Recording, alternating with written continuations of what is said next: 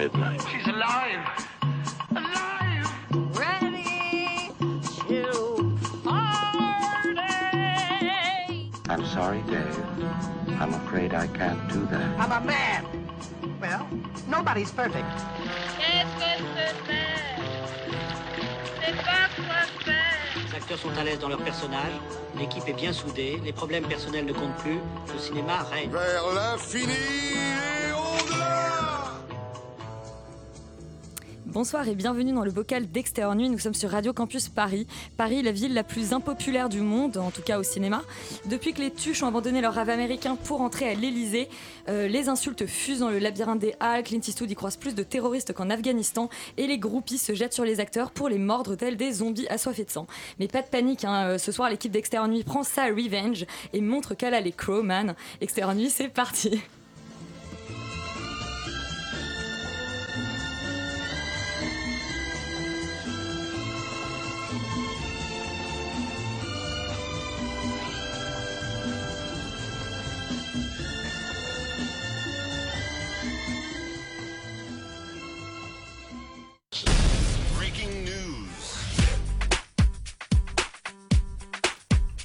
Va commencer avec les traditionnels breaking news et le box-office de la semaine. Salut Léa Salut Elisabeth. Alors le box-office de la semaine, pas de très grosse surprise puisque en numéro 1, bien sûr, ce sont les Tuches 3 qui arrivent en première position avec 2 Cocorico. 300 000 entrées.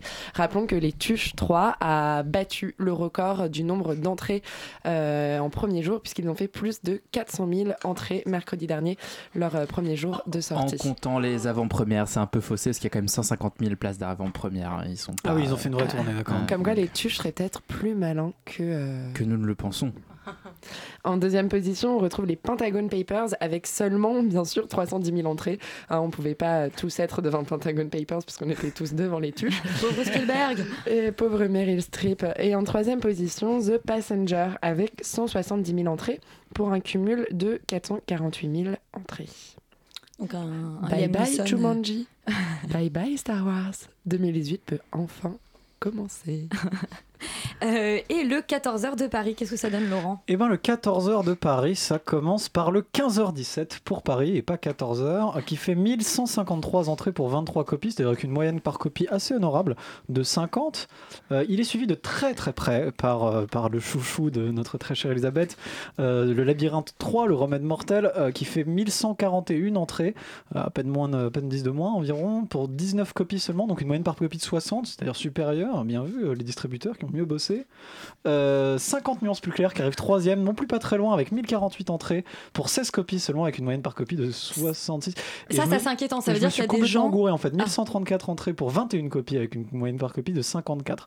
Donc voilà, le trio de tête, on est vraiment sur de la haute C'est qualité. le numéro complémentaire. Le Et ça veut 12. dire qu'il y a des gens qui ont vu les deux premiers euh, Fifty Shades of Grey et qui, qui en redemandent quoi. Qui en demandent, ils sont, ils sont prêts à tout. Sont C'est des vrais masochistes. Je- C'est ça, ça c'est dans le thème du film. des gens très déprimés qui pourrait- voudraient en finir et euh, En parlant, en parlant de dépression, on pourrait parler de Human Flow, euh, Ah oui. le film de Ai Weiwei qui se vautre hein, très Mhm. clairement, qui fait 79 entrées pour 5 copies avec une moyenne par copie de 16, ce qui est quand même très faible. Euh, bon, on verra ce que ça donne. Oui, et, et jusqu'à la garde, je crois, dont on parle ce soir, qui a. Jusqu'à la date, qui fait, qui fait une bonne, euh, qui arrive quatrième, qui fait plutôt une bonne à 1048 entrées, euh, très proche finalement des trois premiers en fait. C'est Ouais. pas Et un film français. Ouais. Et Euh, le film était quand même primé à Venise, donc euh, c'est quelque chose qui, euh, qui attire toujours euh, aussi les euh, spectateurs. Et côté news, alors qu'est-ce que ça donne? Qu'est-ce qui s'est passé cette semaine? Qu'est-ce qui s'est passé cette semaine? Euh, deux, euh, deux nouvelles euh, assez incroyables. La première, euh, c'est Jessica Chastain qui est coupée du casting du prochain film de Xavier Dolan, The Death and Life of John F. Donovan. Enfin, coupé du casting, coupé du montage. Coupée, voilà, montage. coupée du montage. Elle ne- n'apparaîtra pas dans le film. Euh, Xavier Dolan a annoncé en effet sur son compte Instagram que le personnage de Jessica Chastain, après mûre réflexion, devait être coupé du film. C'était un choix extrêmement difficile, mais c'était euh, une décision purement éditoriale. hein. cette trame de méchante, bien que je l'affectionnais particulièrement et qu'elle fut très drôle, s'insérer laborieusement dans le reste de l'histoire, qui se révélera finalement être davantage une- qu'une joute entre super-héros et ennemis, plutôt un récit sur l'enfance et ses rêves. Voilà, euh, Xavier Dolan a complété en disant qu'il était bien sûr déçu que cette première collaboration avec l'actrice euh, ne puisse pas euh, apparaître dans son prochain film, mais pas de haine ou de violence entre les deux, puisque Jessica Chastain a immédiatement rebondi sur son propre compte Instagram en annonçant que, bien sûr, elle avait été prévenue avant l'annonce officielle faite par le cinéaste et que euh, elle avait hâte de cette prochaine collaboration avec lui dans l'art et dans la vie. Donc elle a mieux réagi que Sean Penn quand il s'est fait couper de Tree of Life par Terrence Malick. Oui. Euh, Xavier Dolan qui s'est fait d'ailleurs euh, pas mal insulter sur les réseaux sociaux euh, à, cause de, à cause de cette décision et qui, qui a- et qui s'est défendu en disant que, que c'était le, le cinéma avant d'être l'apparition Ouais, des... puis je pense que c'est plutôt bien pour nous parce qu'il l'a coupé puisque la première version, son premier montage durait quand même plus de 4 heures. Et je trouve ça aussi quand même Voilà. hyper courageux. Ouais, c'est très courageux, C'est très très courageux de faire ça, surtout aux États-Unis, etc. Où je pense que quand même l'acteur a une valeur quand même beaucoup plus importante peut-être que dans un. Enfin voilà, c'est une valeur quand même commerciale hyper intéressante et hyper importante. Et je trouve ça très courageux qu'il ait euh, pris cette décision. Enfin je me dis, je pense que ça a dû pas dû être facile au niveau des productions, etc. Et, et je trouve ça super chouette. Et notre autre euh, news chouette de la semaine? Alors la- l'autre news, chouette de la, de- news chouette de la semaine, c'est Jean Dujardin qui a annoncé lundi soir sur le plateau de Quotidien, alors qu'il était interviewé pour Le Retour du Héros, son prochain film qui sortira la semaine prochaine, euh, dont il partage l'affiche avec Mélanie Laurent, qu'il y aurait bien un troisième volet à la saga. Le redoutable. Non, je rigole. OSS, OSS 117. euh, voilà. C'était la nouvelle de l'année, hein, très clairement. C'est même pas la nouvelle de la semaine. Bah, Zanavicius a besoin de se refaire un peu après euh, deux échecs commerciaux peut-être Ouais, aussi. ça. C'est Voilà, le sûrement ça. film, donc le film est attendu, euh, en tout cas la production a été interrogée et a répondu qu'ils espéraient une sortie en salle pour le premier trimestre 2019. Donc encore un peu de patience quand même. Ouais, mais on est, on est, on sait, être- on sait être patient quand ça vaut le coup. Euh, Stéphane, toi, tu étais Oui. à Gérardmer euh, pendant trois jours. Et euh, il a neigé. Mais à Paris aussi C'était dingue, non, excellent. Et le- le- la sélection était assez euh, surprenante. La première excellente nouvelle que j'ai pu, euh, dont j'ai pu profiter pendant le festival, c'était la, la revision de Scream sur grand écran. Ah. Parce qu'en fait, ils ont resélectionné tous les grands prix depuis euh, sa création en 93 et Scream a été sélectionné par le jury et du coup, on a pu le revoir sur grand écran et à la fin, il y a deux tueurs. Bref. Et la sélection était un peu difficile parce que le film d'ouverture a pas complètement convaincu. C'est Le secret des Marobones de euh, Sergio Sanchez, pardon. Et en fait, c'est un film qu'on a trouvé un petit peu plat. Donc euh, le festival est parti sur une drôle d'ambiance parce que le mercredi soir, tout le monde avait l'air un peu divisé. Il y a eu des choses en compétition qui étaient vraiment incroyables, notamment euh, Les Bonnes Manières qui a vraiment fait beaucoup parler de lui. Les Bonnes Manières, c'est un film brésilien réalisé par Juliana Rojas et Marco Dutra qui nous parle d'une nounou qui en fait vient euh, garder un bébé loup-garou qu'elle finit par l'adopter et le truc devient complètement perché, devient chelou. Il y a des scènes, euh, la, la ville de Sao Paulo est refaite en, en décor euh, un peu presque pastel. Enfin, c'est et c'est vraiment euh, visuellement une claque de ouf. Loup-garou est trop bien fait. Enfin, c'est vraiment super C'est. Baby Wolf et pas Teen Wolf, quoi, mais c'est un peu pareil. Bah, c'est un espèce de, de genre de excroissance wolf un peu chelou. Enfin, c'était vraiment un, un très très bon film, assez lent, mais vraiment très poétique, très beau. Il y a Revenge dont on vous parlera plus loin dans l'émission, a je pense beaucoup divisé pendant le festival. Les Affamés, qui a reçu euh, le prix euh, du jury ex aequo, le film de Robin Au- Aubert, pardon, qui est un film de zombies québécois et qui est apparemment le meilleur euh, film de zombies québécois euh, Ah. jamais euh, vu euh, de mémoire de Mieux festivalier. de- mieux que On dirait Mars une ca- à table. On, on dirait une catégorie des Gérard, euh, meilleur, film, meilleur film de zombies québécois. Euh, aussi, aussi au niveau du palmarès, donc en fait c'est Ghostland de Pascal Logier qui a absolument tout raflé. Film que je n'ai malheureusement pas du tout la chance de voir. C'est un film sur une maison hantée qui a l'air vraiment absolument extraordinaire. Euh, les bonnes manières du coup à choper aussi le prix du jury et en ex avec les affamés. La meilleure musique originale est allée à Toxic Avenger de Guillaume euh, donc c'est le groupe de Guillaume Ouzet qui a fait la musique de Moutafoukaz qu'on avait pu voir au pif, dont on avait pensé euh, beaucoup de bien. Euh, a raflé au prix- aussi le prix du public, le prix du jury sci-fi, et en fait, c'est à peu près tout pour le palmarès. Au niveau des autres films qui m'ont vraiment beaucoup plu, on avait Tragedy Girls qu'on avait aussi pu voir, euh, qu'on avait aussi pu voir au pif, qui est un film vraiment euh, qui fait vraiment hyper plaisir, un film de Tyler McIntyre qui au moment de faire sa présentation a dit que euh, voilà le film d'horreur c'était peut-être un peu chaud, il y avait des gens pour qui c'était un petit peu compliqué, et le mec a résumé Gérard May en disant bah voilà moi j'aimerais bien faire des films qui sont un peu à la frontière ce qui pourrait être un peu une passerelle en fait qui permettrait grâce à l'humour de rentrer dans le cinéma de genre et en fait Tragedy Girls le fait très bien parce que c'est l'histoire de deux héroïnes qui se créent un compte Twitter un compte Facebook euh, nommées aussi Tragedy Girls. Et en fait, elles vont buter des gens et essayer de se re- rendre euh, en- enquêtrices sur les propres meurtres qu'elles ont commis elles-mêmes. Du coup, pour se Sur faire les réseaux un- sociaux. pour- sur les réseaux sociaux, pour se faire en fait un buzz de genre. euh, C'est nous Logan aussi- Paul, Nous quoi. aussi, on est des victimes. euh, c'est C'est exactement un Logan moins trash Paul. que Logan Paul. Enfin, il a fait, pas tué ce pauvre jeune homme. le Non, film bah, est plein tu sais d'humour, pas. euh, vraiment excellent. euh. Enfin, c'est vraiment le, le truc, on, on espère vraiment le voir sortir en salle. Après, on a vu. Euh, Est-ce que c'est un film qui n'a pas de distributeur donc non, c'est un film qui pour l'instant n'a pas de distributeur, mais en fait on espère le voir euh, très bientôt. Euh, on a vu aussi La chasseuse de géants, qui a été réalisée par Andres, Anders Walters, et lui il avait, il avait gagné, euh, pour Helium en 2014, il avait gagné l'Oscar du meilleur court métrage. Et en fait là il, il livre un film qui, qui est très hollywoodien, qui est un tout petit peu creux. Et en fait, il y avait, on avait l'impression qu'il y avait un forfait à la schizophrénie dans, pendant le Gérardmer. Il y avait plusieurs films dont la chute était ce, ce délire-là. Oh. Donc, euh, sans vous spoiler lesquels, vous, vous devrez faire un petit jeu de patchwork pour les retrouver vous-même à la maison. Euh, Il y avait The Inhabitants qui était vraiment aussi euh, excellent. Et puis on a vu Downrange, dont le nom du réalisateur m'échappe, mais en gros c'était un lieu unique. Cinq étudiants font un, du covoiturage pour se rendre à une fête. Ils se font arrêter au milieu de la route et il y a un tueur, d'é- il y a un tireur d'élite qui est planqué dans les arbres et qui les abat un à un. C'est vraiment du nanar euh, série Z de puissance Ah, euh, ça me 20 donne 000. envie, c'est assez euh, excellent. Donc en fait, un palmarès euh, sans vraie surprise, Mm. un hommage à Alex de la Iglesia aussi. On a pu voir Le Jour de la Bête, on a pu voir Les Sorcières de, je vais le- savoir le dire, Zugaramurdi, et euh, plein d'autres hommages. La Nuit, Clive Barker, qui était vraiment extraordinaire. C'était un Gérard May extraordinaire et mon premier Gérard May. Un très, bel, un très beau 25e anniversaire pour ce festival. Oh, et 25 ans en plus, c'est ton âge. C'est Et ça, bah super. Euh, on va commencer alors avec un film qui est sorti la semaine dernière, on vous le disait, Le Roi du box-office, donc Les Tuches 3 d'Olivier Barouf.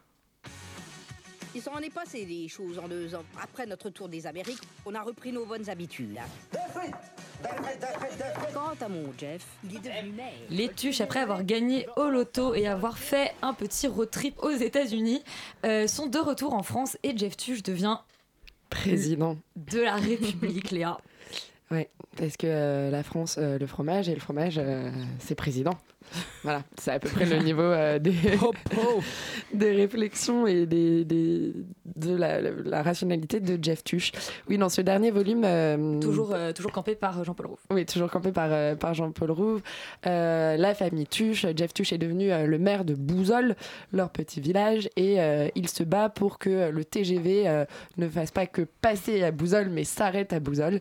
Et euh, c'est ainsi qu'il part en campagne électorale et par un, un retournement euh, de situation euh, euh, que, m- qui, moi, m'a fait vraiment beaucoup rire, parce que bien sûr, il n'arrive pas, il n'est pas censé arriver au deuxième tour, mais tous les candidats qui sont avant lui euh, se font éliminer les uns après les autres à cause de scandales euh, d'emplois fictifs. euh, de- Enfin, c'est vraiment genre complètement loufoque. Mais, Noir, quoi. mais c'est mais c'est à mourir Un de truc rire qui parce que jamais ils dans la ont- Non, mais ils ont vraiment Non. repris quasiment mot pour mot euh, le discours d'excuses de François Fillon. Non, mais- quoi. mais C'est- ça, c'est magnifique. c'est vraiment magnifique. Ils osent tout. En fait, là, je sens que dans ce troisième volume, ils, ils, ils osent, ils osent tout. Mais c'est c'est ce que que je disais des cons.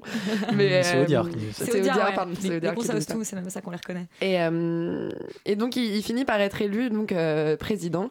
Et on, on assiste à voilà, la, la présidence euh, tuche. Mais ce qui est très Un drôle. président et... qui est un peu moins que normal, donc. Qui est, un petit peu moins que normal. C'est pas médiocre. Jupiter, ouais. Euh, mais en fait, ce qui est très drôle, c'est que finalement, on occulte complètement le côté euh, des répercussions de qu'est-ce que ce serait d'avoir euh, un Jeff Tuche comme euh, président euh, plutôt qu'un président euh, classique et narc. Euh, on, on- on casse tout à fait ça et, euh, et en fait, on, on se dit juste, enfin, ils partent du principe que de toute façon, peu importe qui, euh, qui est à la tête euh, du pays, ça changera pas forcément. euh, Bah oui, parce que le président fait pas grand chose finalement. grand-chose. Non, mais c'est pas À forcément part le du message. fromage, mais, c'est vrai euh, qu'il fait pas grand chose. Et des c'est frites. pas non mais c'est pas ne déformez pas mes propos. Euh, non mais ils, ils ellipsent complètement ça. Ils partent vraiment sur euh, voilà ils vont de cliché en cliché qui déconstruisent euh, sur toujours du, du rire du rire complètement gras et, absurde. Mais c'est un film voilà c'est un film. Moi j'étais très déçue par le, le 2 par le voyage aux Amériques. Je trouvais que c'était un film où on savait pas vraiment si ils se foutaient de la gueule des gens qui mettaient en scène. En fait s'ils se foutaient pas vraiment de la gueule de leur propre personnage. S'il n'y avait pas derrière un fond de moquerie qui était assez nauséabond. Enfin, j'avais un peu l'impression qu'ils se moquaient vraiment euh, donc de cette, ouais, euh, des, des- des couches populaires. Et, euh, et là, je trouve qu'ils se rattrapent vraiment bien dans, dans ce troisième volume où ils, ils remettent à plat tout ça et, et le message est beaucoup plus sympathique du coup. Et puis, il y il y a vraiment. Voilà, vraiment, je, je trouve que c'est, pour le coup, cette fois, c'est vraiment bon esprit. Il y a, il y a quelque chose de très drôle. Et puis, c'est beaucoup plus drôle. En tout cas, moi, j'ai trouvé ça beaucoup plus drôle de taper sur euh, la classe politique que, euh, que de taper sur, euh, sur des gens qui se battent pour du Nutella. Euh, et. hum, Et toi, Sophie Et toi, Sophie- et toi, Sophie, alors Bah, écoute, moi j'ai beaucoup ri et, et voilà, j'ai, alors moi j'ai pas vu, j'avais pas vu le 1 et le 2, donc Ah. je pourrais pas dire euh, si le 2 était, enfin voilà, j'ai pas d'avis sur la question, mais j'ai trouvé que le 3 était vraiment vraiment très très drôle et effectivement la manière dont il s'est emparé un peu de ce côté, euh, on se, on, tape sur la, la classe politique et on se moque bien d'eux et on reprend effectivement le, le discours Fillon, mais c'est, mais j'ai vraiment beaucoup trop ri à cette séquence, enfin c'était exceptionnel. Et et, euh, et non, et je trouvais ça vraiment assez, assez réjouissant. Et effectivement, euh, bon, euh, c'est vraiment bête, quoi. Mais, euh, mais euh, pas bête. euh, je sais pas comment dire. C'est plus, bête pas- que les bronzés, que la troupe du Splendide? Non, mais non, c'est pas le. Non, c'est. c'est- Ah, parce qu'on les présente- on les présente comme les Non, nouveaux mais- bronzés. Mais ils c'est- insistent, c'est en fait, c'est, en fait, c'est vraiment si tu assistes à un dîner, euh, enfin ça, c'est une sorte de dîner de con, mais où en fait t'a- t'assistes, c'est moins moqueur en fait que le dîner de con. Si tu veux, c'est que t'assistes, à- c'est juste la, la blague naze, mais tellement poussée jusqu'au bout ça. que t'en viens à rigoler tellement la vanne est nulle. Et c'est pour ça que c'est un film qui tient quand même sa promesse. C'est un film qui Oui. te promet que tu vas avoir un truc vraiment genre complètement con con et euh, ça, ils tiennent complètement C'est leur ça, ouais, promesse. et c'est- drôle et c'est pas et ça tombe jamais dans dans quelque chose effectivement d'un peu euh, douteux euh, idéologiquement ou quoi là pour le coup alors, je sais pas pour le 2 mais en tout cas ici vraiment c'est juste drôle et très et franchement bien écrit et Ouais, tu et- sens et en tu fait te- qu'ils se sont fait ouais. plaisir. Ouais, tu sens ça, que les scénaristes se sont fait plaisir à, à écrire les vannes, à aller jusqu'au bout de ces raisonnements euh, complètement absurdes de Jeff Tuch qui part d'un mot pour en venir à un autre, un enchaînement d'idées. c'est- Et, les, et les c'est acteurs sont très très bons aussi, hein. franchement. Ouais. euh, euh, Isabelle Lanty, voilà. Lanty. Donc cette fois, Non, le, le- mais- le- chaque épisode était raconté par quelqu'un. Le premier, il me semble, c'était Jeff Tuch qui racontait un peu leur histoire. Euh, non, c'est Ah le- non, c'est Coin Coin, c'est le petit dernier. Le 2 aussi, c'est Coin Coin qui le raconte. Et là, c'est en fait, c'est Cathy Tuch, donc Isabelle Nanty, qui raconte euh, la vie euh, de leur famille euh, depuis, euh, depuis la dernière fois. Et bah très bien, donc une, une bonne tranche de rigolade. C'est ça. Euh, ouais, alors celui qui est moins une bonne tranche de rigolade, c'est le 15h17 Ah pour si, Paris quand même, euh, de si, Clint. Eastwood, dont on écoute tout de suite la bande-annonce. J'ai j'ai hâte.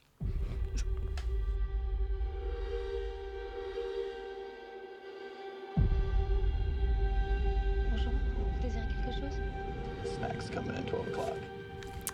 On est dans le Thalys euh, de 15h17 pour Paris qui sera attaqué par un, un terroriste. Très méchant.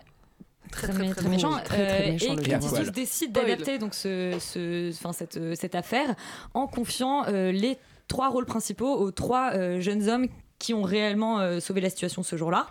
Euh, donc un choix qui est assez surprenant et qui donne un film assez, assez surprenant, Yuri.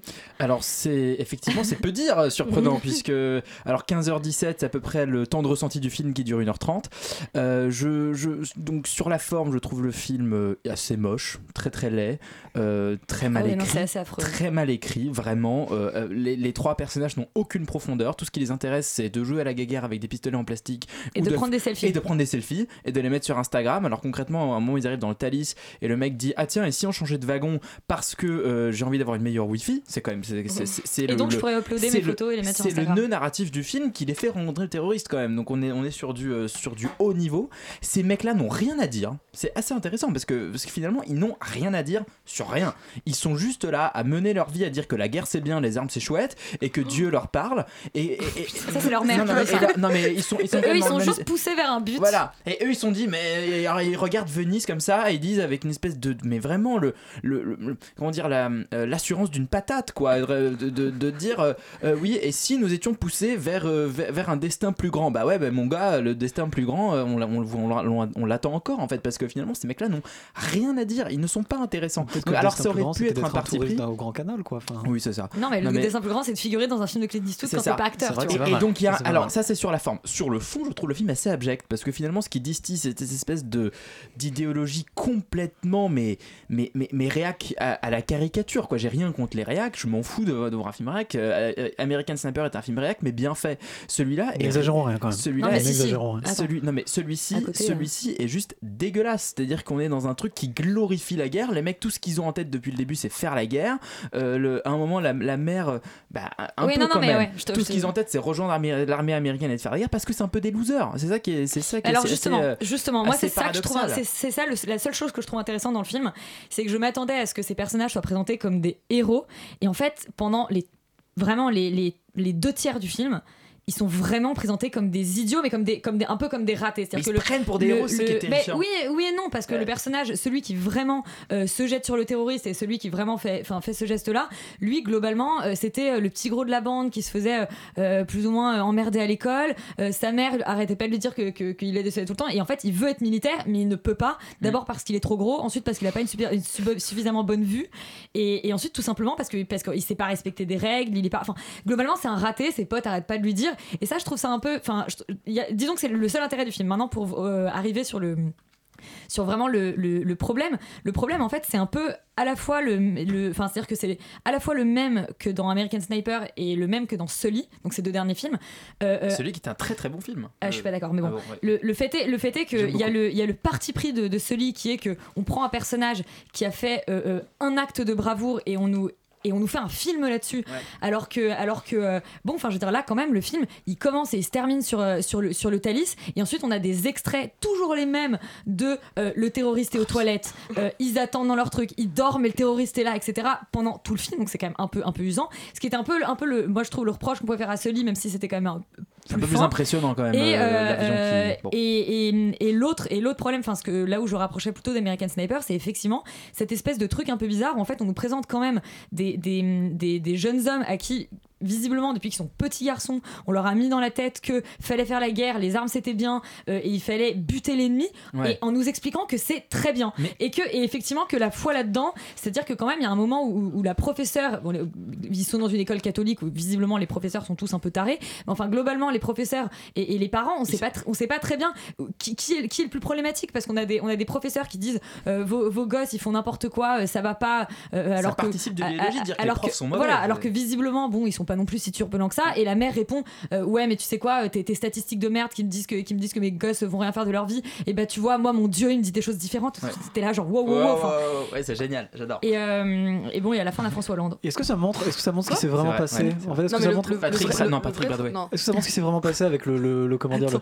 le passager lambda Moi, euh, qui sort de nulle part et qui essaye de l'arrêter au début, qui, qui est pas du tout Eh un ben, en soldat fait, américain En fait, euh, pas vraiment. C'est-à-dire qu'il y a, oui, il y a un autre problème, c'est qu'en fait, on, là, on parle de ces, ces trois personnes qui sont pas En fait, c'est les meilleurs acteurs du film. C'est très bizarre. Ouais, que. Ils sont, ils sont, ils sont pas très bons, mais les, les autres acteurs sont vraiment catastrophiques. Et la scène dans le Thalys est vraiment gâchée par ça. C'est-à-dire que on a effectivement ce type qui dit à sa femme, non mais il y a un mec, euh, il- alors limite il y a un arabe dans les toilettes. Enfin, Oui, bon, non, il mais, dit il y a un euh, type dans les toilettes ouais. qui sort pas des toilettes, mais on sent que bon, il, Ça il fait est 10 suspect minutes parce qu'il est à une- l'intérieur. Moi je me disais, mais en fait, le mec, le mec peut en train de faire caca Ouais, quoi. Y a pas de... Mais il est entré avec une on- valise. on est en Alors la femme dit oui. peut-être qu'il se change, je vais quand même aller voir. Ouais. Et là, le type sort, d'ailleurs torse nu, on sait pas trop pourquoi, et avec une Parce arme. que quitte à faire, quitte à faire des actes de terrorisme, autant être à poil, les gars. Bon après ce qui est marrant c'est Tu qu'il t'en lui bats les pète couilles. la gueule quand même d'une manière assez, assez quoi, violente genre. quoi. Ouais. Il, lui- il lui pète la gueule mais comme dans The Passenger avec Liam Neeson hein, on est Mais- sur du, euh, mais, sur du mais jamais, c'est-à-dire. Jamais les, passagers n'existent. Les passagers, c'est des gens qui se cachent et qui font en jouant très très mal. Oh mon dieu, oh mon dieu, et qui disent un truc que personne, aucun Français dit, c'est-à-dire que quand les Américains arrivent, il y en a un qui a une arme, là les gens ont peur et une femme, parce qu'elle a vu ce, elle a vu, ce- enfin celui-là aider son père à monter dans le train, dit lui c'est un bon. Ouais, N'ayez pas peur, lui c'est un bon. Il a une arme, mais c'est un bon. C'est c'est génial. Mais il y, a- y y aussi ce passage absolument C'est consternant. Il y a un passage consternant, juste parce que ça ça m'a ça m'a juste, mais ça m'a fait exploser pendant le film parce que je, je ne revenais pas à ce que cette scène-là soit dans le film. Ils sont en Berlin en train de faire une espèce de tournée touristique et il y a un guide allemand qui leur dit avec un accent vraiment comme ça Nous sommes devant le plus grand monument de l'histoire de l'Allemagne, c'est le, po- le Führer, le bunker du Führer. Et, alors- et- et- et on est sur, mais sur, sur- à ce niveau-là quoi. Et on lui dit C'est vraiment le. le- le- Et il part en chantant il une- part un- en chantant une chanson sur Hitler. mais- sur, sur un niveau Et de tous les the touristes fuck. qui croisent leur disent n'allez pas à Paris. Et les mecs finissent par aller à Paris, mais plus tard que prévu, ils croisent un terroriste dans Ouais, le non, train. mais Non, mais... Exceptionnel. Mais là, pour, rien que pour la scène du bunker d'Hitler avec un accent comme ça, Nous, euh, vous les Américains, vous n'avez pas gagné toutes les guerres. Enfin, c'est vraiment, c'est fabuleux. Mais en fait, c'est un Je- nanar, en fait. Ah non, mais c'est atroce. En Mais plus, oui, ça- ça se t'as l'impression que c'est filmé à la sérieux pour un GoPro. nanar. enfin, c'est- Ouais, Justement. Non, non, écoutez, euh, voilà. Ça Donc, euh, si vous voulez avoir l'impression euh, de, ouais, de, de, de subir, je sais pas ce qu'on peut dire, c'est vraiment horrible en fait. N'allez pas voir ce film. N'allez pas voir ce film. On va, on va plutôt parler euh, du nouveau film des studios Hardman, euh, Crowman, euh, Earlyman en VO, parce que bon, on a traduit mais qu'à moitié, euh, de Nick Park. Whoa, whoa, whoa. Ah.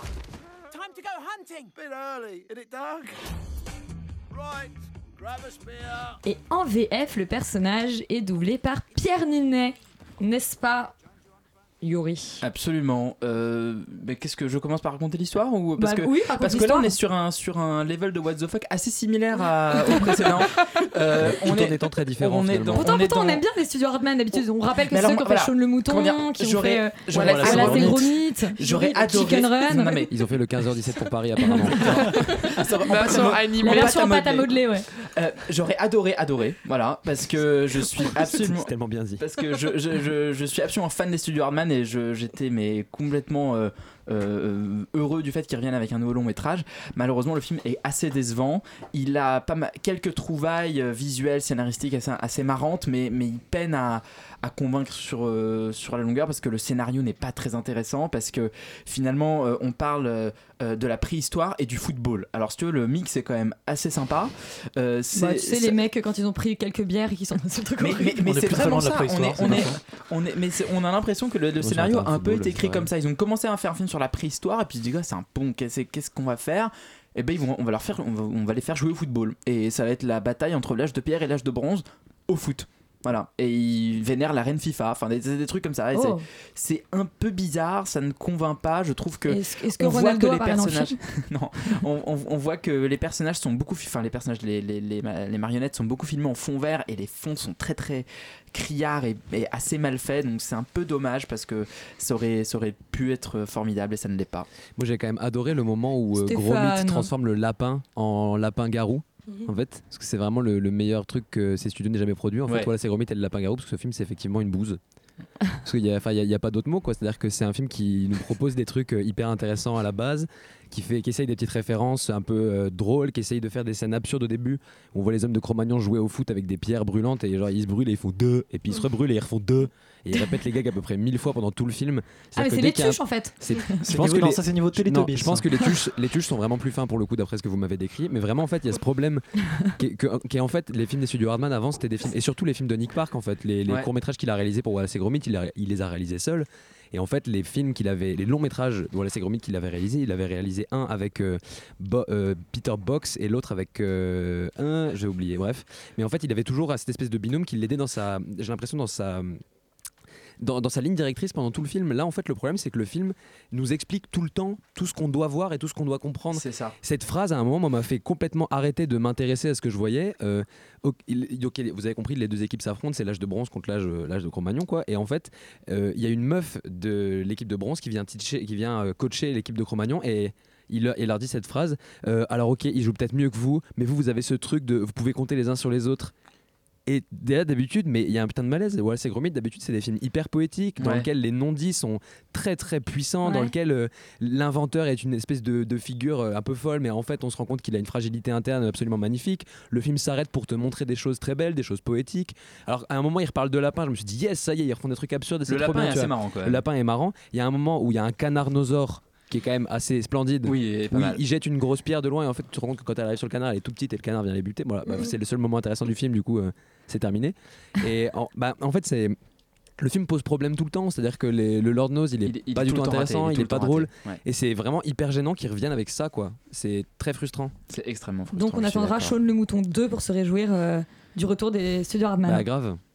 Et bah grave. Bon, on va parler de quelque chose d'un peu plus réjouissant Attention. que le 15h17 pour Paris et Croman. On va parler du Labyrinthe ta- 3, ta- le troisième volet de la franchise de Westball. We're running out of time. You've seen what's happening out there. Le nouveau film des studios Elisabeth Iturbe. C'est le bruit Ah, du train, là, là, c'est le bruit du 15h17 pour Paris, ça, non Ouais, c'est un peu plus marrant quand même. Alors, comment résumer déjà le labyrinthe T'as pas 3 dit mieux, t'as dit plus marrant. Oui. Ah non, non, beaucoup mieux. Dix fois mieux. Bon, on va, on va peut-être commencer par expliquer que le premier, c'était des, bah, des jeunes amnésiques qui se réveillaient dans un labyrinthe, qu'à la fin du film, ils se rendaient compte que c'était une expérience menée par des scientifiques parce que le monde était calciné, il y avait un virus qui transformait les gens en zombies, et donc on les avait mis dans ce labyrinthe pour tester leurs facultés euh, euh, euh, mentales et les aider en gros à développer une immunité qui, serait, qui, qui aiderait à faire un un vaccin. Laisse les gens processer Euh, l'information, pause de 3 secondes, on continue, c'est bon, dans, tout le va 2, bien. dans le 2, du coup, ils s'évadent de ce, de ce complexe médical parce qu'ils veulent pas être des rats de laboratoire. Et euh, à la fin du 2, malheureusement, ils sont trahis par, euh, par Teresa, donc la seule fille euh, du groupe. Euh, et euh, l'un d'entre eux, Minho, alert, hein, le seul coréen du groupe, est, est prisonnier. Du coup, bah. Qu'est-ce qui se passe Oui, Problème de bah, quota. bah, euh, Thomas, donc le héros, son pote Newt et puis tous les autres, donc euh, son pote, euh, son pote noir, son pote, euh, son pote anglais, enfin tout ça, euh, sont obligés Ils d'aller ils ont trouvé une fille d'ailleurs par la même occasion. oui, pour- oui, pour bah oui, euh, bah et oui. en plus, c'est- l'actrice c'est Rosa Salazar, donc euh, en plus, c'est de nouveau un peu un petit quota. Et, euh, et ce coup-ci, il se lance à l'assaut de la dernière ville, qui ressemble globalement à un petit Tokyo. Entouré par un grand mur.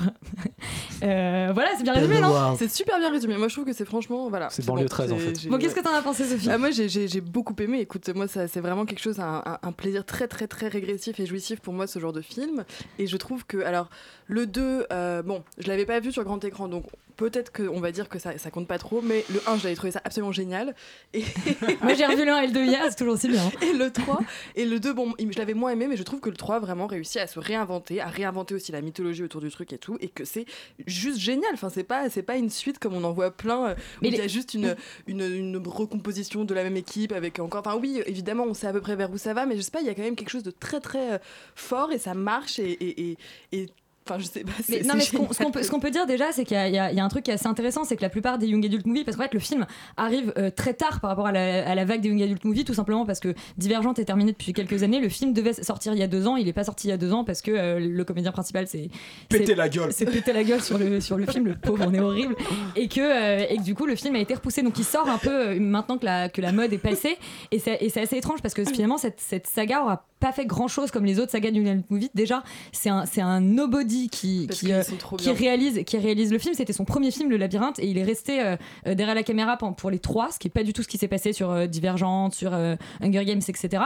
Et au contraire de ces deux-là qui, globalement, ont posé un univers dans le premier et ont sont restés dans le même univers. Là, on a trois films vraiment fondamentalement différents. Effectivement, le premier était un labyrinthe, le deuxième se passait dans, dans une terre brûlée, enfin dans un désert complètement post-apocalyptique. Et là, on est dans une dans une ville euh, dans une ville futuristique et Au bord de l'insurrection. voilà, et, et le, autant le dernier était, était vraiment enfin, un film de zombies, une poursuite, etc.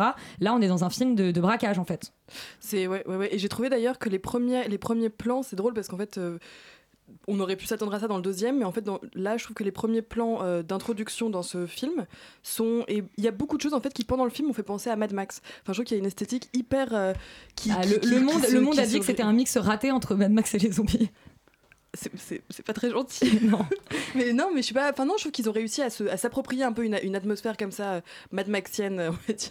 Mais, euh, mais en, en en faisant quelque chose qui est le, qui est le leur. Et puis le, le côté zombie, en plus, euh, là, dans le 3, il y est plus tant que ça, en fait. Enfin, c'est plus, c'est plus vraiment ça qui, qui prime, je trouve. Et donc. euh, je trouve que quand même, ils arrivent à mettre en place quelque chose tout en reprenant des codes et en étant dans quelque chose de très cliché et auquel on s'attend, mais pas cliché dans le mauvais sens du terme. C'est vraiment, on sait ce qu'on va voir, on, on- on- on a un vrai divertissement et en plus on a quelque chose qui est quand même qui reste dans, dans cette sphère de, de- dans ce genre de film là.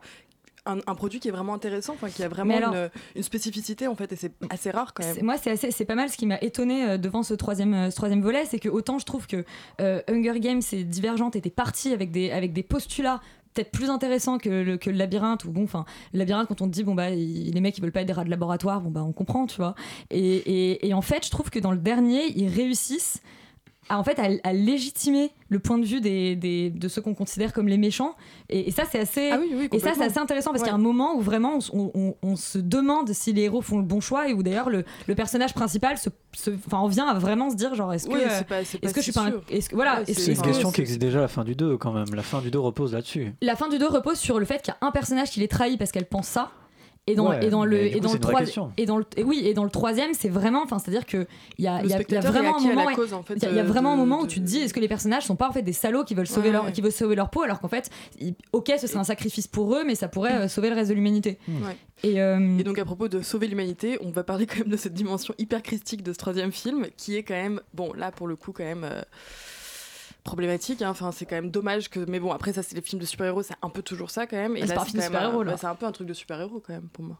Mais alors moi, c'est marrant. Je, je- je- effectivement, il y a une dimension. euh, euh, Il y a une dimension un peu, un peu. bah, Il y a vraiment cette idée que genre globalement, le, le, enfin, c'est le sang du héros qui peut, qui peut, qui peut sauver le Qui reste peut du monde. le reste du monde. Mais puis, bon, la figure centrale. Ouais, mais alors de- justement, du sacrifice. là où je trouve ça très intéressant, c'est qu'en fait, ça rejoint bah, toute la culture, enfin toute la- la- l'idée, enfin c'est-à-dire que Young Adult Movie, c'est un teen movie dans une dystopie où du coup euh, tous les hum, tous les repères du teen movie sont forcément floutés parce que parce que parce qu'il y a plus les, les repères de, de- du teen movie. Mais là où c'est intéressant c'est que c'est un genre qui est quand même à la fois euh, euh, hyper narcissique c'est-à-dire que c'est toujours globalement les jeunes donc la génération des spectateurs et la génération qui va sauver le monde et en même temps évidemment un espèce de, de truc de on leur dit regardez la rébellion c'est bien vous avez bien raison de casser les couilles des vieux. Et là il y a vraiment il y a vraiment ça mais je suis d'accord que c'est poussé peut-être euh, c'était moins enfin disons que le groupe existait vraiment dans le 1 et dans le 2 et du coup on sentait moins ça par exemple dans Divergente et là vraiment d'un coup le, le Parce que cette dimension critique, c'est vrai qu'elle est toujours là, effectivement. Même, je pense à Harry Potter, tu vois. Harry Potter, c'est vraiment hyper christique aussi comme référence. Et, et bon. Mais c'était moins évident que ça. Et puis il y avait vraiment le bien, le mal dans Harry Potter. C'était vraiment très, très, très. euh, poussé Là, c'est un peu plus flou. Mais et oui, et quand- non, par contre, justement, dans le troisième, ce qui m'a vraiment. Il y a eu un moment quand même qui m'a. bah, que tu m'as dit, dès qu'on est sorti de la salle, tu savais que, ça- que j'allais t'en parler. Ouais. Mais te un connais moment, trop bien. Voilà, un moment où il y a donc un plan où il y a un quasi figurant en gros qui fait un, un signe de croix à la toute fin quand on doit rendre hommage. en même temps c'est le personnage Et oui, mais qui depuis le début Ouais, mais c'est dommage que, enfin, je veux dire, soit on, décide de représenter ou d'essayer un minimum de représenter toutes les religions, soit on n'en représente pas qu'une seule en, en la présentant. enfin tu vas pas te braquer sur un petit signe de croix. Non La non vraie je- question, j'adore quand c'est- même ce film La vraie question, c'est est-ce qu'il parle à Dieu? Est-ce qu'il a un destin plus grand que lui-même. et ben justement euh, la, la fin est assez ouverte sur la question Euh, Bon, c'est oui. une fin assez ouverte D'ailleurs, est-ce que tu penses que c'est possible qu'ils fassent euh, Non, alors ils ont dit non, déjà ils ont, de suite ils ont, bizarroïde, ils ont décidé donc de, de, voilà de, de pas splitter le, le dernier en deux films comme ils l'ont fait sur Hunger Games et Divergent, Divergent qui du coup n'aura jamais la chance de se terminer puisque le 3 a fait un bide.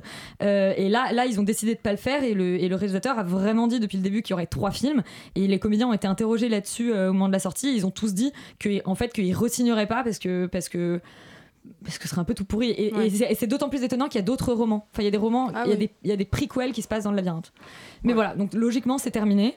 Donc ça fait euh, trois films assez Mais cool, vrai que gros plaisir régressif. Oui, très très cool. Et ben on signe pour un gros plaisir régressif. On va parler de revanche maintenant euh, avec Revenge, le film de Coralie euh, Farjac qui était euh, qui était bah, à Gérard May, mais qui était aussi au pif Exactement. et dont on écoute la bande annonce.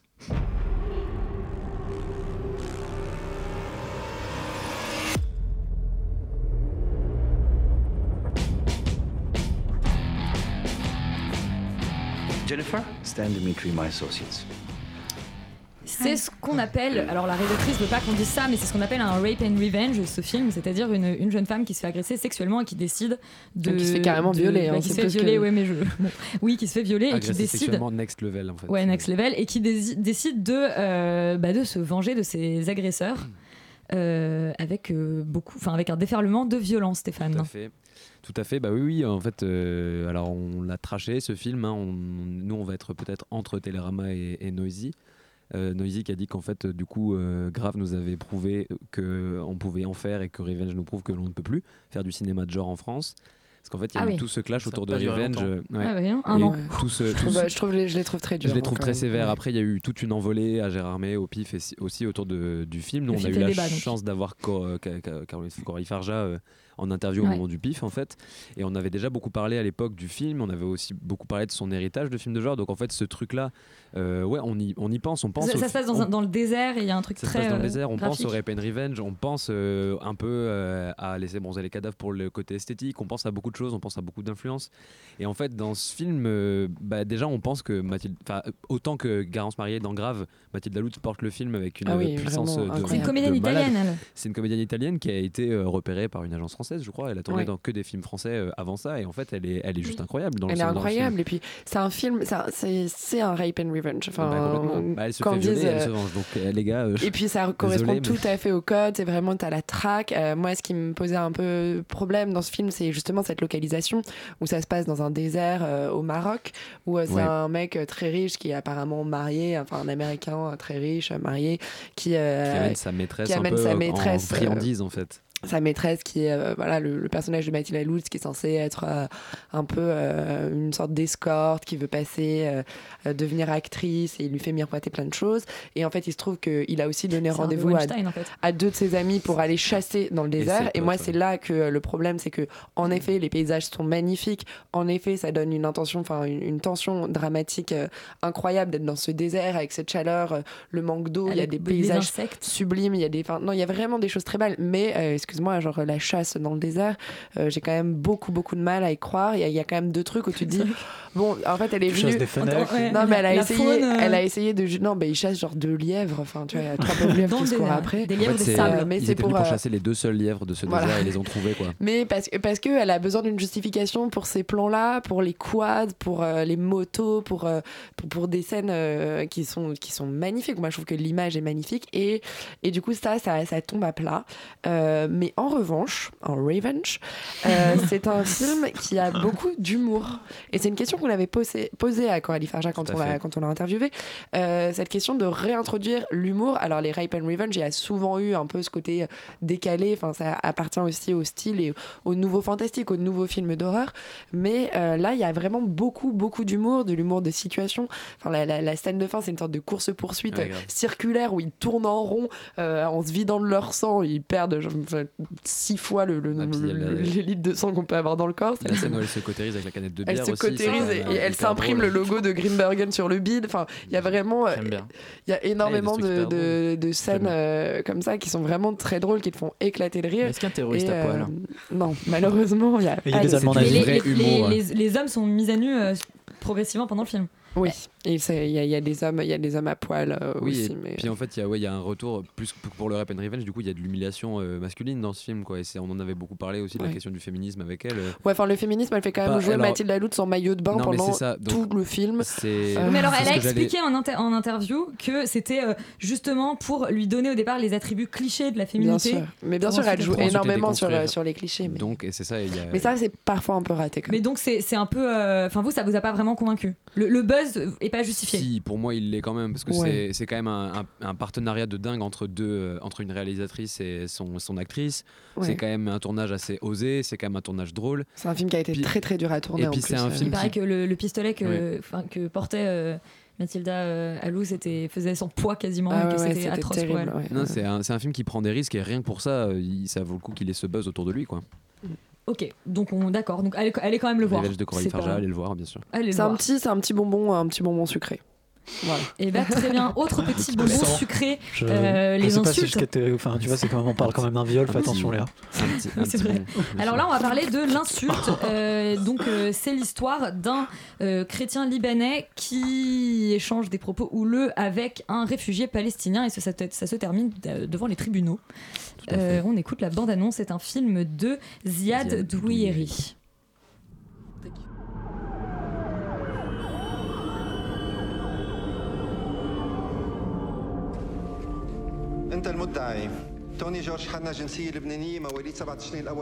Laurent, on est à Beyrouth.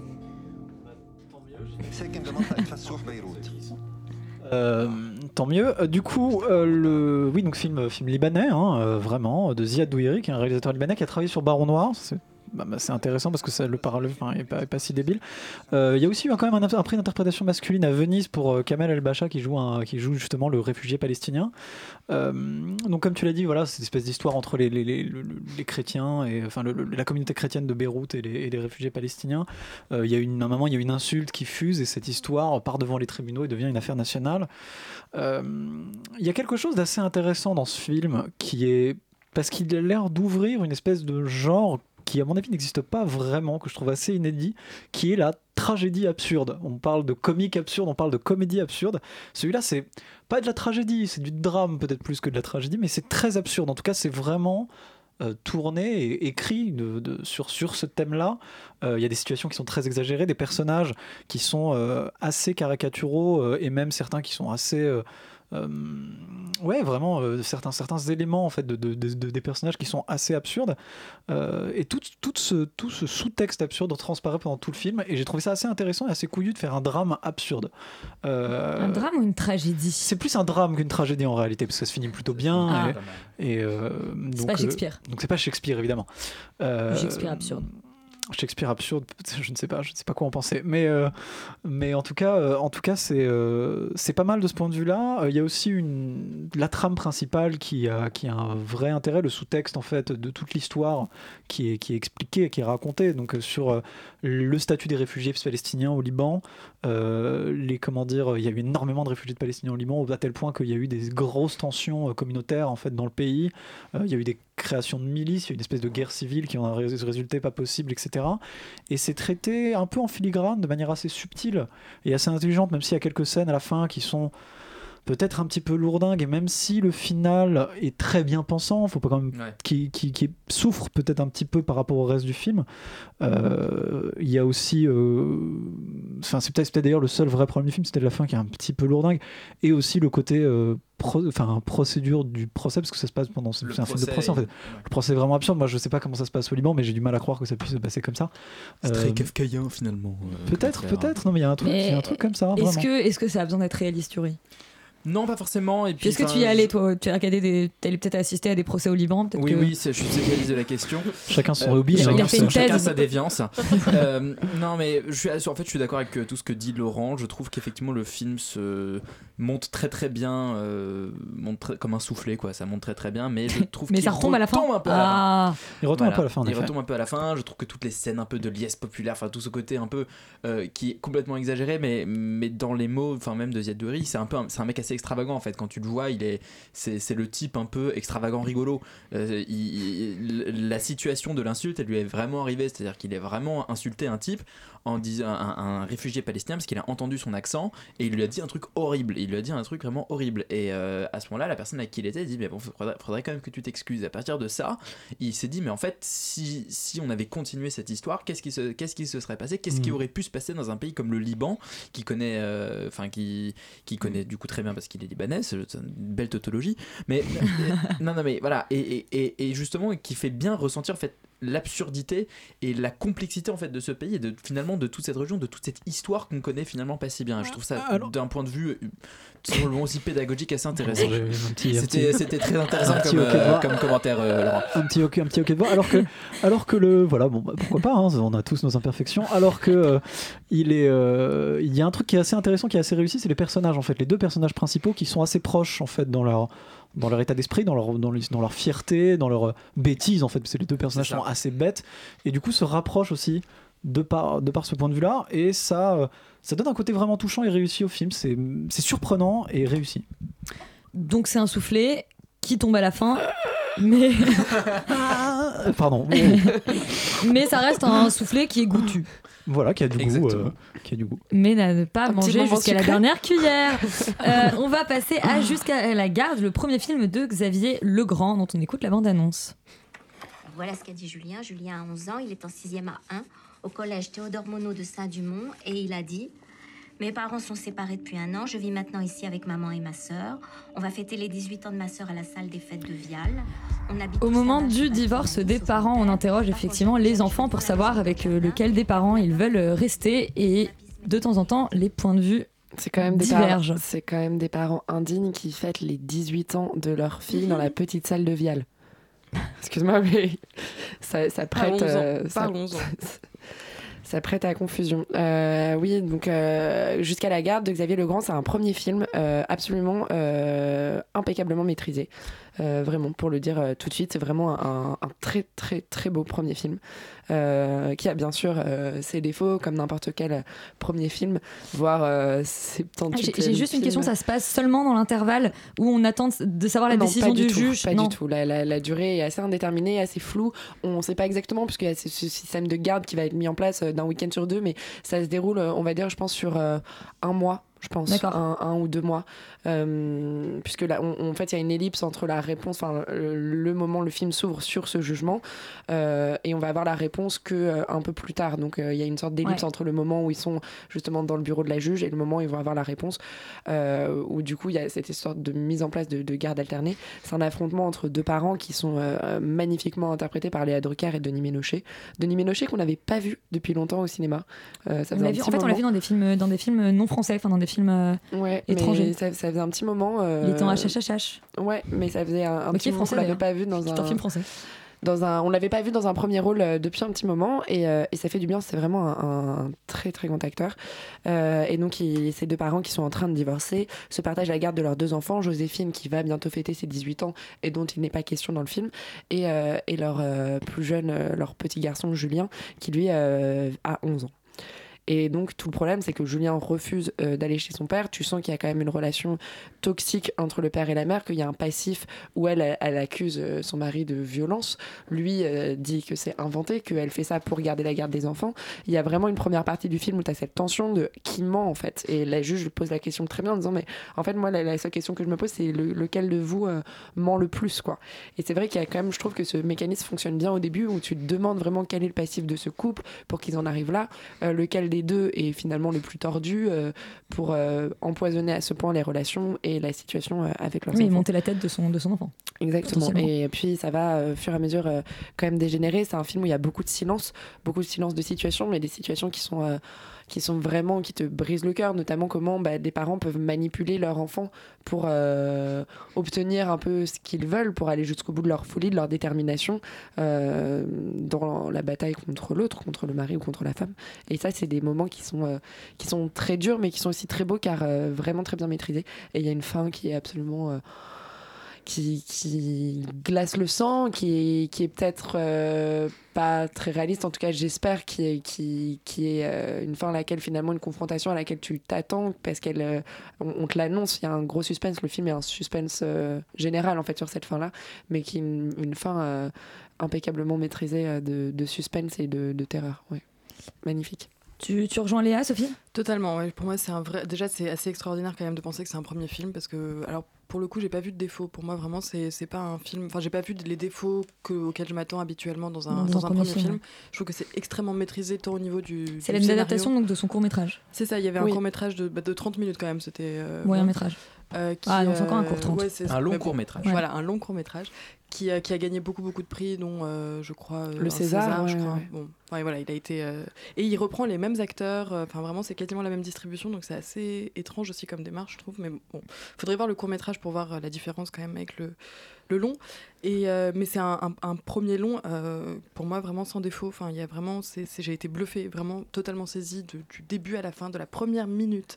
Enfin, les plans, il y a une vraie originalité, il y a une vraie, enfin, il y a, il y a une vraie réflexion. C'est, quelque chose. Enfin, au niveau de la mise en scène, j'ai rarement vu un, un cinéaste qui m'a autant bluffé en fait des, des- enfin, du début à la fin. Il y a une invention, il y a tout le temps, enfin, dans la manière de créer du suspense, dans la manière de créer l'attente, dans la manière de créer du silence. Il y a vraiment quelque chose de, de, de, de, de fou, quoi, de, extraordinaire. Enfin, c'est- un- thriller plans, euh, psychologique C'est un- Ouais, c'est ça. Bah, c'est non, un- tu- une tranche de vie, une C'est un tranche drame de vie très dure, familial c'est un et en drame même temps familial. un- Ouais. Mais, Mais- c'est vrai que ça s'éloigne très très vite du drame social justement auquel on- moi je m'attendais un peu et euh, duquel j'avais vraiment peur. Et en fait ça va pas du tout dans ça, ça va plutôt dans le côté déjà ça se positionne très vite du côté de l'enfant. Donc c'est- là il y a quelque chose, quelque chose quand même d'intéressant aussi. Et c'est vrai qu'il y a aussi toute cette dimension un peu ambiguë qui est très bien faite dans le premier, dans la, pour moi dans le, la- le premier quart du film où justement on se dit est-ce que c'est l'enfant qui euh, projette sur son père tout un tas de choses et qui le voit comme un espèce d'énorme ouais. ours hyper effrayant, etc. Ou bien alors est-ce qu'il est vraiment comme ça? Et, c'est et c'est vrai que toute cette ambiguïté est très très bien mise en place. Et il y a cette scène, je pense à cette scène dans, dans, la, dans, dans la, dans la fête, euh, enfin à la fête de, Ouais, 18 ans. La fête est magnifique. C'est extraordinairement bien incroyable, ouais. chorégraphiée, qui est enfin chorégraphiée dans le sens de, de- Ouais. enfin, le Et puis montage aussi. il n'y a, pas de- dialogue, tu n'entends pas les dialogues dialogue, euh, qui sont recouverts par la des musique. histoires de musique, c'est ça, des je voulais juste rebondir sur quelque chose que disait Sophie, où elle dit on est placé du côté de l'enfant, mais à aucun moment on va rentrer dans l'intime de l'enfant. Mm. C'est-à-dire qu'à aucun moment on va le suivre lui et pouvoir comprendre son point de vue. En fait, on comprend son malaise, on comprend sa terreur, sa, sa, sa, sa position, en fait, son malaise, euh, juste par, euh, par l'image, quoi. Et c'est ça qui, Ouais. est, qui est très très bien, qui est très fort. Et, et que justement, voilà, ça met en place euh, ce, ce- cette. cet enfant qui est en fait qui est qui est un jouet en fait et vraiment on c'est comme tu dis on n'entre pas dans son intimité et euh, ni le père ni la mère au final n'arrivent à protéger en fait cet enfant et c'est vraiment ça qui est même si Et- euh, et la mère qui au est- final est qui est magnifique dans ce film, c'est qu'il y a une seule action finalement, il y a un seul mouvement. Et c'est pour ça que moi, ce que j'ai trouvé comme défaut, c'est cette sorte de double intrigue avec la grande sœur, enfin, avec l'histoire un peu plus personnelle de la grande sœur et de sa relation avec son copain, qui je trouve, en fait, finalement, n'ajoutait rien à part peut-être des moments de respiration. Mais euh, c'est un film qui est tellement beau et tellement fort dans cet unique mouvement qu'il arrive à dresser pendant, pendant plus d'une heure, euh, une heure et demie. Et c'était euh, très fort. Donc vous recommandez jusqu'à la garde et surtout vous recommandez, euh, il faut suivre euh, ce Xavier Legrand dont c'est le premier film. alors je Ouais. serais vraiment étonnée de savoir ce qu'il fera ensuite ouais, D'accord. On va passer alors à un cinéaste, euh, pour le coup, qu'on connaît pas non plus, euh, Nikolai Fulslik, qui nous signe Horse euh, Soldiers, un film américain euh, produit par euh, Jamie- euh, Jerry euh, Bru- Bruckheimer.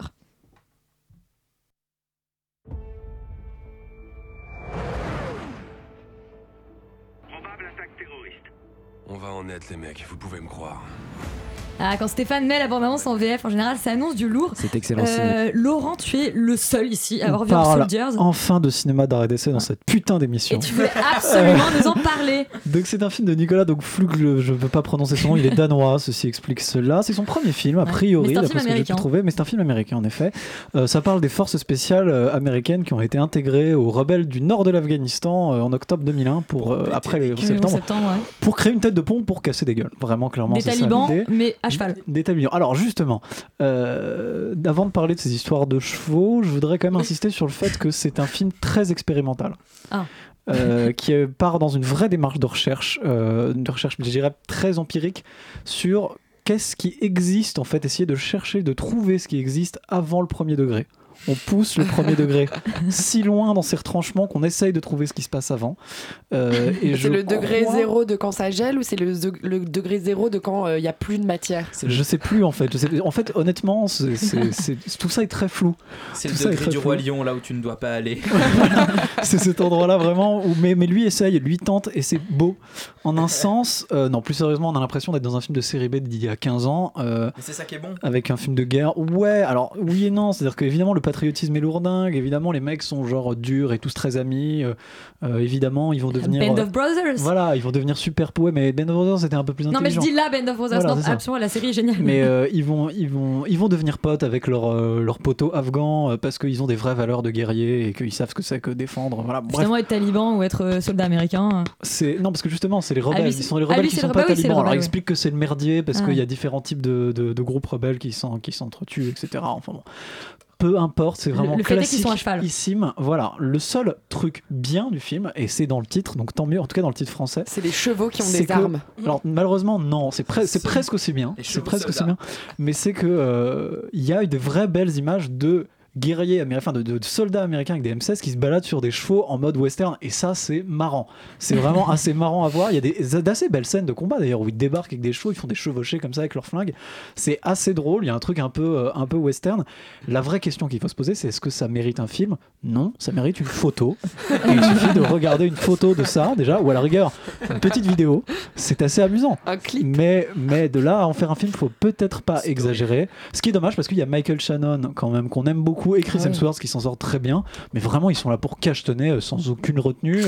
C'est c'est Mais on les, amusant. on les encourage à faire ça si c'est pour être à En cheval réalité, dans le désert et amusant. charger Et, des do- et en vrai, c'est un peu dommage parce que ça raconte un, un bout de l'histoire qui est pas forcément très connu et qui est potentiellement très cinématographique et assez drôle. On en, a- on, a- genre, on en aurait espéré plus que c'est ce rip-off, quoi, vraiment un peu dégueulasse. Un rip-off euh, quand même réjouissant. Donc cette semaine, on vous a parlé des Touches 3 qu'on vous encourage à aller voir, du 15h17 pour Paris de Clint Eastwood qu'on vous encourage absolument pas à aller voir, tout comme Chroman, hein, vraiment faut pas y aller. Euh, par contre, allez voir le Labyrinthe 3, allez voir Revenge, allez voir L'Insulte, allez voir Jusqu'à la Garde. Et Hors Soldiers, euh, bah, si vous êtes un peu bourré que vous aimez les chevaux qui chargent des talibans. On vous encourage en tout cas à ne pas zapper, puisque après c'est tout foutre en air. Bonsoir Alexandre, de quoi ça parle ce soir? Salut, on reçoit Alice Lewis qui vient de sortir un album magnifique qui s'appelle Imposture. Comme d'habitude, une playlist cousu main de l'interview et un live à la fin avec, tenez-vous bien, un ukulélé baryton. Un ukulélé baryton. Une hein. guitare, quoi. Ah bah non, ah bah non, ah bah non. Ah bah non. Un ukulélé baryton, une basse, du coup. On vous dit à la semaine prochaine, Extérieur Nuit, c'est fini, mais donc c'est tout foutre en air. Bonsoir. Bonne soirée.